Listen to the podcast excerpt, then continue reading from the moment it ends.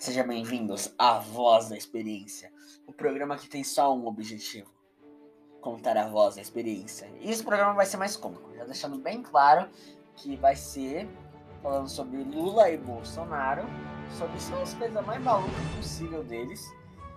E a gente vai falar de tudo, num programa meio longo, mas eu deixo bem claro, é objetivo cômico, não é objetivo de ser sério. Então não utilize isso para falar, ai, você está xingando o meu mito? Você está chamando o papai Lula de bandido? Tô. Não, calma lá. Tô, mas eu tô. Ah, então eu não pense isso. Escute se você quiser ouvir e digamos assim. Nessa primeira metade do programa é sobre o Bolsonaro. Se você não quer ouvir piada do Bolsonaro, vai lá para a segunda parte que é sobre o Lula. Se você não quer ouvir sobre o Lula, fica nessa primeira parte que é do Bolsonaro. Se você é, quer ouvir dos dois lados e não tem problema com piada, aí você escuta inteiro. Não são piadas engraçadas. Eu não sou comediante. Mas é. é Bolsorinha. Bolsorinha e companheiro Lula. Bom, fica com o programa aí, vai.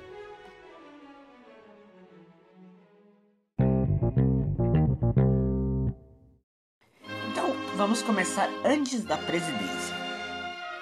Jair Bolsonaro era um homem, um simples deputado do Rio de Janeiro que representava a categoria dos militares. Não tinha grandes votos, mas era um deputado que permaneceu no Congresso quase 27 anos. Ou seja, sendo que a eleição dele foi em ele saiu para se candidatar à presidência em 2018, ele foi deputado desde quase dos anos 90. É, ele quase entrou na primeira eleição democrática à presidência. Que é a presidência não, a, ao Senado. Então, ele ficou quase a nova república inteira. Ele passou pelo período do FHC, do Lula, da Dilma. E aí você vê como que era o Bolsonaro no Congresso. Irrelevante? Fato.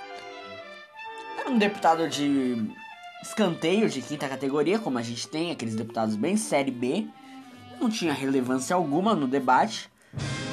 Os votos dele não eram muito padrão, tipo, ele nunca foi governista em nenhum dos governos, mas ele também nunca foi oposição. Ele era um deputado que tava ali o que ele achava melhor. Não apresentava projetos também, era um deputado ausente pra caramba, dizemos assim. E aí, esse cara que era ausente, que tinha a família inteira na política, que era um deputado de quinta categoria, em 2018 se torna o maior político que o Brasil tinha naquele período. E isso é muito estranho, se parar pra pensar. Cara, o Brasil, com vários políticos de carreira, pegou o de quinta categoria para ser o seu salvador da pátria. Só que o Bolsonaro é tão impressionante que o cara conseguiu passar a imagem de que ele era novo na política. O filho da puta tá 27 anos no Congresso sem fazer porra nenhuma. E ele passou a imagem de ser novato. E todo mundo caiu, inclusive eu nessa porra. Não, ele é novato mesmo. Novato caralho. Novato ele não é. Ele sabe o que ele tava fazendo. Tanto que isso é uma coisa que tem que ser dita. O Bolsonaro é um puta marqueteiro. Se o cara não trabalhasse na política e fosse um marqueteiro de produto, com certeza os produtos ia vender pra caralho. Não ia ser o mais querido, mas ia vender pra caralho. Porque o homem sabe se posicionar. O cara sabe analisar o cenário para saber o momento perfeito para se candidatar. E ninguém poderia dizer que aquele cara que era um deputado de quinta poderia querer ser o presidente da república. Mas ele analisou o cenário e viu perfeitamente o momento que ele podia se candidatar. Era o momento que a nação estava brava com seus políticos, tinha um sentimento anti-PT forte, tinha todo um cenário mundial querendo líderes novos, e aí ele apareceu. Ele só preencheu a lacuna que tava ali. E vai lá. O cara começa a se tornar o candidato à presidência. Muita gente vai dizer que todo mundo tem que criar uma explicação para ele ter sido eleito. A verdade é que ele era mais marqueteiro. Não vamos falar que, ah, ele só foi eleito porque tomou a facada. Não, porque ele já estava em primeiro antes da facada. Claro que isso melhorou ainda mais a imagem dele, porque aí ele foi visto, pô, o cara é um herói. E ele utilizou isso muito bem a favor dele. Muita gente vai falar, ah, então foi por causa das fake news. As fake news ajudaram a aumentar o sentimento anti-PT, mas não foram elas que criaram o sentimento anti-PT. Porque o povo já tava puto com as merdas que o Lula e a Dilma e todo mundo fazia. Aí o Bolsonaro, que era o puta marqueteiro, sofreu a facada. Olha só, eu sou o herói da pátria. Eu estou indo contra tudo e contra todos. E acabou. Tanto que depois da facada ele não precisou mais fazer campanha. Ele não precisou mais ir em debate, não precisou mais aparecer em vídeos. Ele não precisava mais nada. Acabou, ele estava eleito. Ele sabia disso. E aí ele foi eleito no segundo turno. Segundo ele, era pra ser eleito no primeiro, mas o bicho não faz nem sentido o cara falar que as urnas estão adulteradas, sendo que ele foi eleito pela urna. Não faz muito sentido, mas tudo bem. Aí a gente entra no primeiro ano de mandato de Bolsonaro. E aí, a gente vai falar isso no próximo bloco. O primeiro ano de mandato de Bolsonaro. Falando do primeiro ano de mandato Bolsonaro, a gente lembra daquela posse pomposa, a primeira vez que a primeira dama fala e ela não falou, ela fez sinal em Libras. Muito significativa, a posse inteira sendo transmitida em todas as emissoras, que geralmente é só uma que transmite, mas era Globo, SBT, Record, Band, todo mundo tava transmitindo as mesmas cenas. E era coisa, cada um com um comentarista comentando a Globo, comentando que era atos muito fascistas e tudo mais toda aquela pompa do caralho pro Bolsonaro. E aí ele toma posse.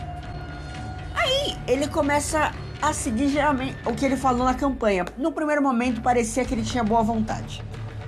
Ele indicou os ministros técnicos que ele tinha. Ele começou a propor as reformas, reforma da Previdência, reforma do não sei do que. Ele começou a mandar fazer as construções e tudo mais. O cara tava indo muito bem em um determinado momento, aí que eu acho que é um erro da parte dele. O cara começa a querer massacrar qualquer outra liderança que esteja surgindo política, porque ele não quer rivais. E aí ele começa a destruir colegas dele do partido, começa a destruir aliados que ajudaram ele na eleição, ou que se aproveitaram dele. O cara começa a quebrar com todo mundo. Ali na metade do ano, o povo começou a olhar e falar: tá, Talvez ele percebeu alguma coisa que ninguém viu. Talvez. Quem sabe? Só que aí ele começou a fazer uns atos meio. que você duvidava. Tipo, você que votou nele. Ah, como ele indicar uma pessoa petista pra PGR. Você fica tipo, tá, mas por que ele vai indicar um petista pra Procuradoria Geral da República? E ele indicar um cara que não é exatamente o, o ministro do STF alinhado com as pautas dele, que era o Cássio Nunes. O povo olhou aquilo e ficou, tá. O que, que ele tá querendo dizer com isso? Só que o primeiro ano dele tava indo muito bem, ele tava se aproximando do Trump, tava fazendo acordo com a União Europeia, ele era a sensação em Davos. Cara era muito bem visto. Em que momento que tudo isso foi por água abaixo? Na pandemia.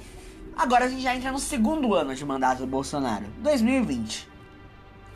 Um vírus lá na China surge começa a aparecer em todos os cantos do mundo e fode todo mundo que ele passa. Ele fudeu todo o presidente que ele passou.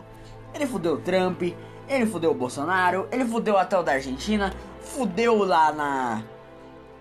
Em todo o país que ele passou, o presidente que estava no poder se fudeu. Pegou uma bomba na mão, fudeu o Boris Johnson, fudeu a caralho todo mundo. Que tanto que depois muitos desses caras não conseguiram se reeleger, porque foram fudidos. E aí, os líderes tinham que tomar uma posição. E qual posição você poderia tomar? Ah, vamos acreditar no que os cientistas estão falando, vamos seguir o que eles pedem. Ou B, vamos ir a contraponto deles, porque a gente acha que eles estão radicalizando, e vamos ir por outro lado. Ou C, a gente não faz nada, só deixa os outros lidarem e a gente fica na nossa. O Bolsonaro escolhe a pior solução possível. Ele escolhe ficar brigando com o governador, ele decide começar a ignorar os protocolos falando que era mentira, começou a acusar o governo de outro país, começou a, a endossar remédio qualquer. O cara pirou! Eu lembro até que aí você já viu que ele tava pirando, cara. Tem, eu tinha na época, cara, eu não entendo os bolsonaristas. Uma tirinha que era a foto do Rodrigo Maia vestido de Batman aquele gordo vestido de Batman, e o Bolsonaro vestido de Coringa. E aí eles falando, é isso mesmo, eu sou Bolsoringa. Que caralho de Bolsoringa, porra? O Coringa é o vilão. Esse é o único jeito de explicar o Bolsonaro. O Bolsonaro virou coringa do nada. Parece que a sanidade dele foi esvaiando. Tanto que eu lembro nessa época da pandemia, do Bolsonaro lá no encontro, lá falando: a minha vida aqui é o inferno, eu não tenho paz pra porra nenhuma. Tipo, caralho, Bolsonaro. Ele falando isso, eu não posso sair da rua pra comer um pastel. Ele fica puto com ele mesmo. Ele parece que não sabia o que ele estava se lidando. Por mais que eu sei que ele é muito esperto. Mas parecia que ele era incompetente. E eu não sei por que ele tentou passar essa imagem. Porque não fazia sentido. Se o cara tivesse feito um bom governo na pandemia, ele poderia ter ido bem. A gente não vai falar daquela questão da vacina, porque a questão da vacina foi bem controversa. Eu realmente acho que ele deveria ter não aceitado.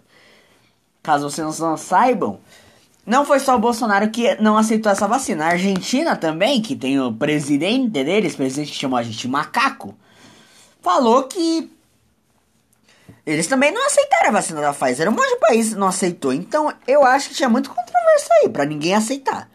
Então eu não vou julgar por isso. Mas eu vou julgar por todas as outras imbecilidades que o Bolsonaro cometeu. Tipo, as falas dele sem motivo. Tipo, ele falando: Meu filho é comedor. Cara, pra quê? Ou ele falando mal de jornalista, xingando jornalista sem motivo.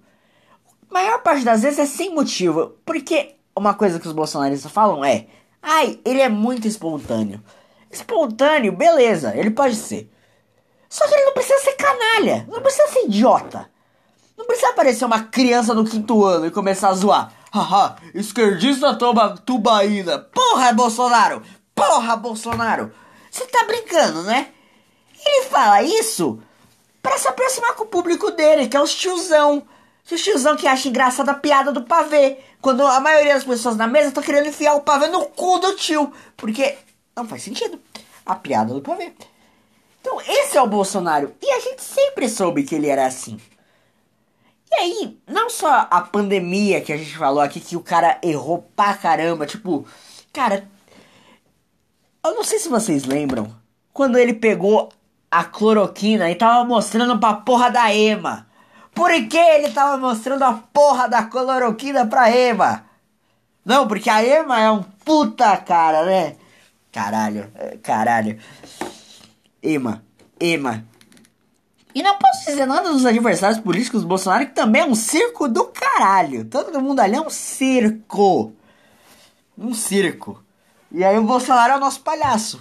É o Bolsoringa, como a gente chama. O Bolsoringa. E aí, existe uma pauta ainda muito pior, que eu vou entrar agora na creepypasta do Bolsonaro. Que eu acho que é a coisa que ninguém espera muito dele. Já falei da pandemia, já falei do, da mudança na cabeça dele. E agora a creepypasta do Bolsonaro. Agora vamos falar da creepypasta de Jair Bolsonaro. O que passa do Jair Bolsonaro é que o cara conseguiu fazer uma manipulação na mente dos fãs dele de uma forma que os fãs dele estão indo contra coisas que ele mesmo defendia no começo da campanha. E isso é muito bizarro. Tipo, o cara defendia no começo da campanha o combate à corrupção, sendo que o governo dele foi oficialmente quem acabou com a Lava Jato foi quem deixou Lula ser livre, se tornar um. ser inocentado. E tudo isso foi inocentado porque o Bolsonaro não queria uma figura tão carismática quanto o Moro. E aí ele decidiu destruir o Moro. Cara, e aí você vê os bolsonaristas xingando o Moro. Cara, o Moro até anos atrás era um herói brasileiro. E vocês até podem pensar, ah, mas o Lula nos processos dele tem umas incertezas e a gente vai falar isso outro momento. Mas cara, o juiz que mandou prender gente importante foi, foi inutilizado por causa do próprio governo que queria destruir ele. Essa parte de combate à corrupção que ele destruiu foi muito forte. Tipo, ah, no meu governo não tem corrupção. É claro, você afasta todo delegado da Polícia Federal que tem no seu governo, que tá investigando alguma coisa sua. Todo mundo que tá investigando uma coisa sua é afastado. Então é muito. E aí falar que não, isso não é interferência. Cara, o bolsonarista acreditou nessa mentira. O Bolsonaro mudando até na pauta a políticas econômicas dele. No começo ele falando que ele ia pegar países grandes, democráticos e tudo mais. Ia ser amigo dos Estados Unidos, de Israel. Na metade do caminho ele abandonou Israel, perdeu o contato com os Estados Unidos e foi se refugiar nos países que vivem em governos autoritários. Foi se refugiar com a Rússia, foi se refugiar com a Polônia, com a Romênia, com países, Bulgária, países que claramente, com os árabes, com países que não têm os direitos humanos claramente delimitados. E ele foi se por essas pessoas que também não são grandes coisas. É, são porque são aliados políticos dele, são de direita. Ou seja, ele acabou fazendo a mesma coisa que o PT mandou fazer. E aí a gente entra no negócio dele falar que ele não ia se juntar ao Centrão. Ele se juntou ao Centrão. Ele se filiou ao PL. O PL que já apoiou o governo da Dilma. Já apoiou o governo do Lula. O PL que sempre foi uma variava com as outras. Ele resolveu entrar no meio. Porque ele cansou. Num determinado momento ele percebeu que aquela ideia dele não estava dando certo. E aí ele virou totalmente para se manter. Porque se ele não tivesse aquilo, ele não teria se mantido. E aí, é. Os ministros técnicos, ele foi demitido tudo que é ministro, porque o momento brigou com ele. Ele demitiu o da saúde em plena pandemia, ele demitiu o da justiça, porque não quis concordar com uma medida que ele fez. Ele demitiu. Ele só não demitiu da economia. O técnico dele, que é, não é muito técnico, a gente percebeu que correu muitos erros ele mudando o comando da Petrobras de 5 em 5 meses porque a gasolina tá cara e ele defendendo mudanças na política da Petrobras, sendo que nunca foi o que ele pediu. O cara falando que ia privatizar as coisas e não conseguindo privatizar as coisas. Tudo que ele falou caiu por terra. Então, ele foi um presidente que falou tudo na campanha, falou, ó, oh, vamos fazer isso, vamos fazer aquilo, para depois ele não fazer ou ele fazia de forma mais ou menos. Que... Mas aí ele faz essas coisas, você fala pro bolsonarista, ó, ele prometeu isso, ele fez aquilo, o bolsonarista vai responder. Ah, ele perde um aqui para ganhar outro lá, ele perde um aqui para ganhar outro lá. Cara, que estratégia é essa?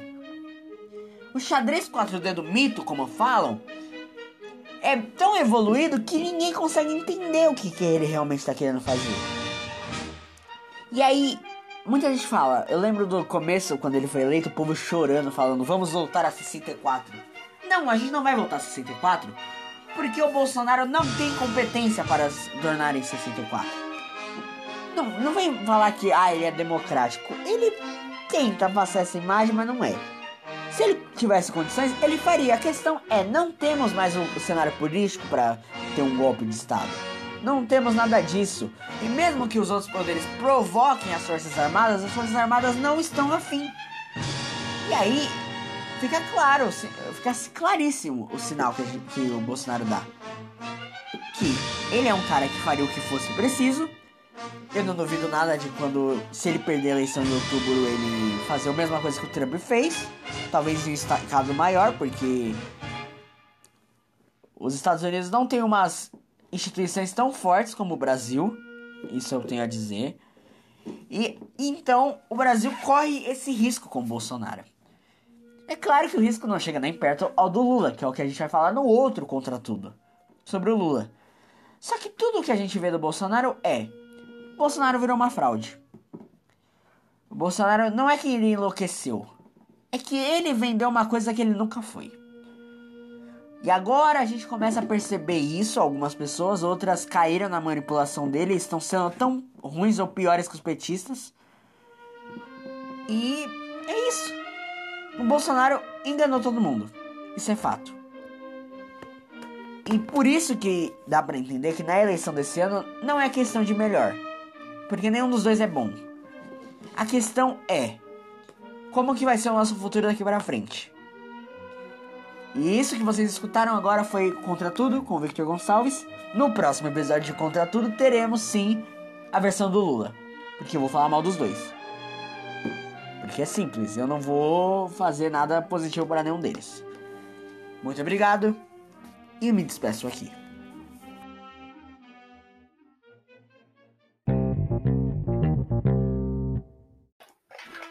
Se na primeira parte do programa a gente falou sobre o Lula, chegou a hora, na verdade a gente falou sobre o Bolsonaro, agora chegou a hora de falar do outro lado da laranja, o outro lado da filha da putice do Brasil, ele mesmo, o companheiro, companheiro, companheiro, Luiz Inácio Lula Silva. Pra começar, o Lula tem uma coisa que eu acho engraçada, mas é trágica dele, que é a condenação dele na Lava Jato. Trágico por quê? Me desculpa, mas quando os juízes do STF e do resto do povo começou a colocar, ai, o Lula ele, é ele tem que ser inocentado porque o processo tem erros. Tudo bem, pode até ter erros. Mas sério mesmo que vocês acreditam que ele é inocente? Vocês acham mesmo que a Lava Jato inteira foi partidária? Vocês acham que todo mundo que foi pego ali, que isso aí que aconteceu tanto com o Bolsonaro fazendo isso com o Lula? Eu pergunto para um petista. Você acha que o, Ed, o Eduardo Cunha é honesto? Garotinho? Cabral? Esses caras também foram condenados pela Lava Jato. Você acha que os donos das empreiteiras do Brasil são santos? Não.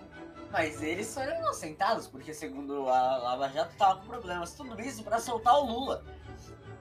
O Brasil mudou a justiça inteira. A gente colocou a prisão em segunda instância não valer só por causa do Lula.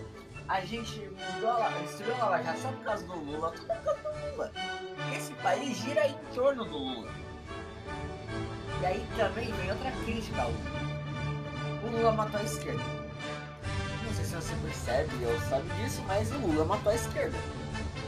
O Lula, ele criou um negócio que todo mundo é aparelhado a ele e ele é o maior líder da esquerda. Não existe outro líder da esquerda sem ser ele no Brasil. E se tiver, tem que ser destruído. Ele é, faz igual o Bolsonaro, só que do outro lado, na esquerda. Cara, o Lula é um bicho muito cômico. Tem que dizer isso. Ele começou a se tornar cômico na época do governo dele, a piada com ele é que ele era cachaceiro, né? Ele era cachaceiro, o presidente cachaceiro. E, de fato, ele bebia bastante, né? Mas vamos deixar isso de lado, porque já tivemos outros presidentes que também bebiam muito. Mas o que temos no Lula moderno é as gafas.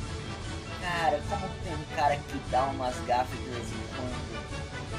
É o PT colocou a regra que ele não pode falar sem usar o texto inteiro e acha que ele vai resposta. E ele falou muita bosta recentemente nesse ano. Ele falou sobre mídia, ele falou sobre aborto, ele falou uma coisa, depois ele fala outra, porque ele não sabe exatamente. E ele lá, coisa. O que eu acho mais cômico é o petista. Raiz. Aquele ali lá, que não adianta o argumento que você usar para falar que o Lula é ruim, que ele não, ele vai ignorar o argumento.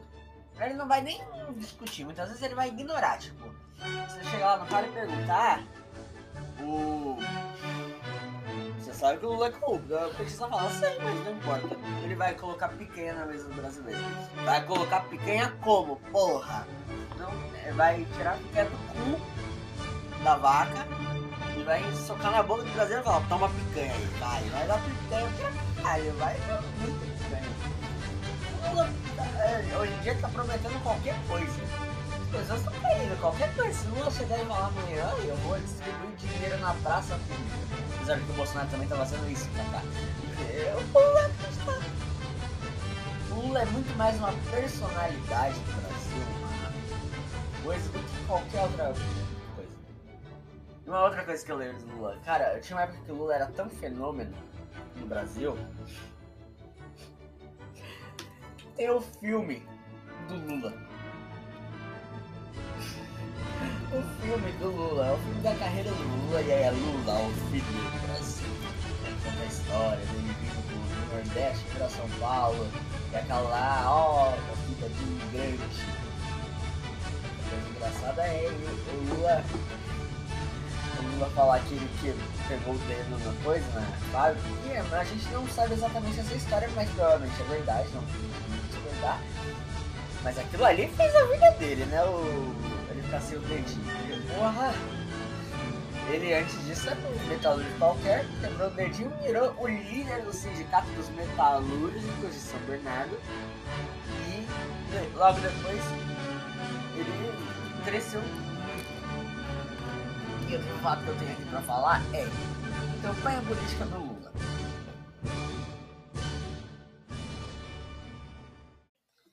Campanha política do Lula. O Lula é um bosta em campanha política.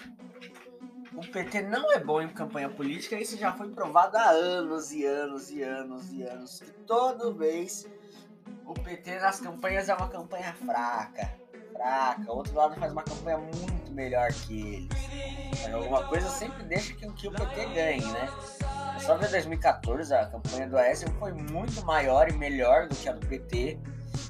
E o Lula dá pra saber isso dele porque ele concorre à presidência do Brasil desde 89.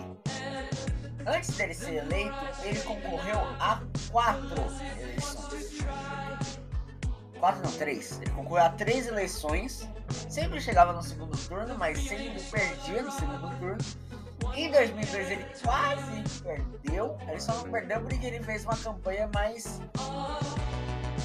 colaborando com os outros. E é por isso que esse ano também ele entrou com o Alckmin.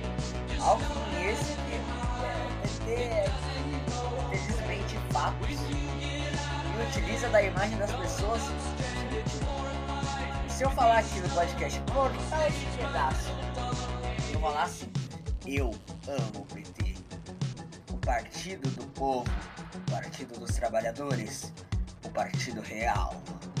Ó. Corta isso. Faz uma animaçãozinha. Coloca no TikTok. Se bombar, o PT reposta.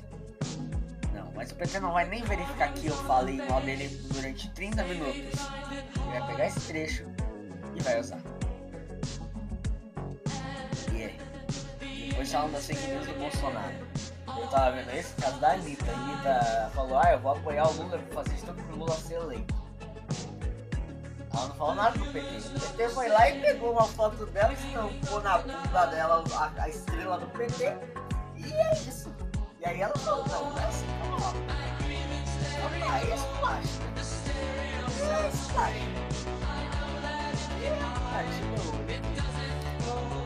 E aí, tal. E aí você os caras falando que o. Papo é você fala que o Brasil era mais respeitado na época do Lula. Olha, eu acho que o Brasil nunca foi respeitado, né? Vou ser. Um país como o nosso nunca foi respeitado internacionalmente, né? Isso que eles toleravam. Hoje em dia também não é respeitado, porque a gente é um, é um país subtropical, menos nada, né? Mas, segundo maior país da América, mas que relevância política não a gente é um anão diplomático. E na época do Lula também não era um da cara diplomata. Ele não advogava por causas grandes, ele não precisava, ele só saía lá e fazia o comércio. Então o Brasil não sempre fez, o Brasil foi lá e fez comércio. O Brasil chega num lugar que tem pessoa quer comprar soja. É isso, a gente ia vender soja. E aí o governo. É, Cara, fazer piada com o Lula é muito difícil. Porque o Lula por si só é uma coisa tão terrível que chega. O Bolsonaro é uma piada, isso é claro, mas o Lula é terrível. é muito difícil fazer uma piadinha com ele. É, a piadinha que eu tenho você é que os eleitores do que são uns malucos do caralho. Eu tava vendo esses dias. Né? Teve a época que os jornais estavam falando das coxas permeadas do Lula. Coxa permeada do Lula? Porra é essa?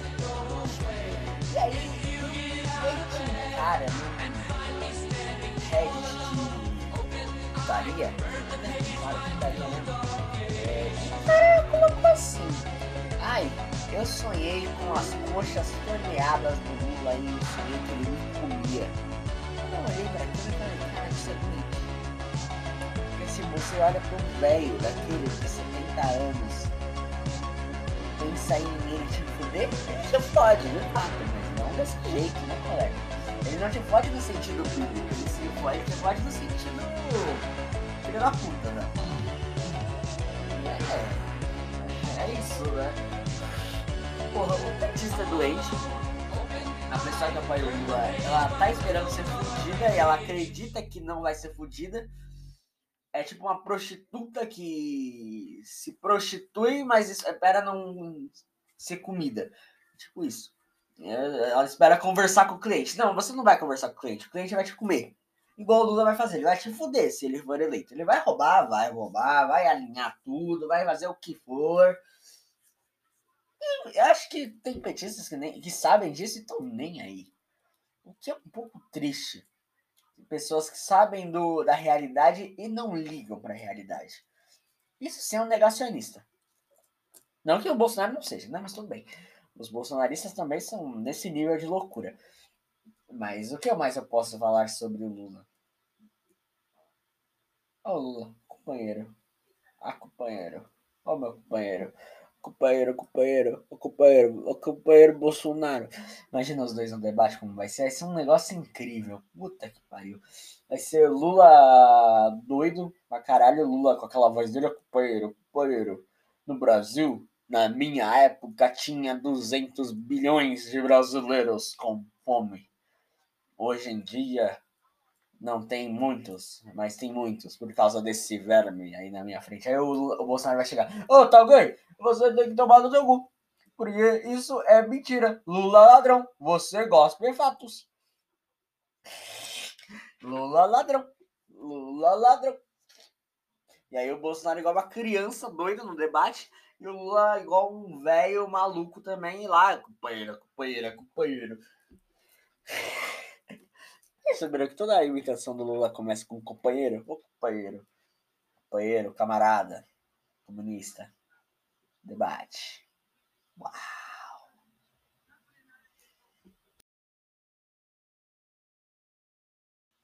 Bom, nesse programa a gente falou mal do Lula e do Bolsonaro. Deixando bem claro que esse é um programa focado na comédia, não é focado nos fatos. Você quer focado em fato? Você vai ter. Não agora, mas vai ter um programa focado nos fatos desses daí. Mas deu pra dar uma bela relembrada do que é os dois caras que estão no, na frente das pesquisas no Brasil, né? E a terceira via que não existe.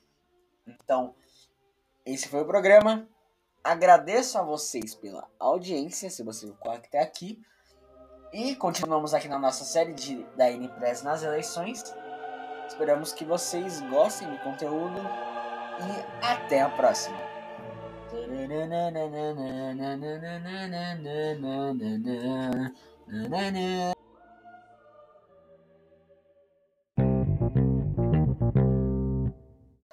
Você escutou a Impress, o programa A Voz Experiência, por Victor Gonçalves. Produção, texto, locução e edição por Victor Gonçalves. Uma produção, a NPS Podcasts. Continue conosco.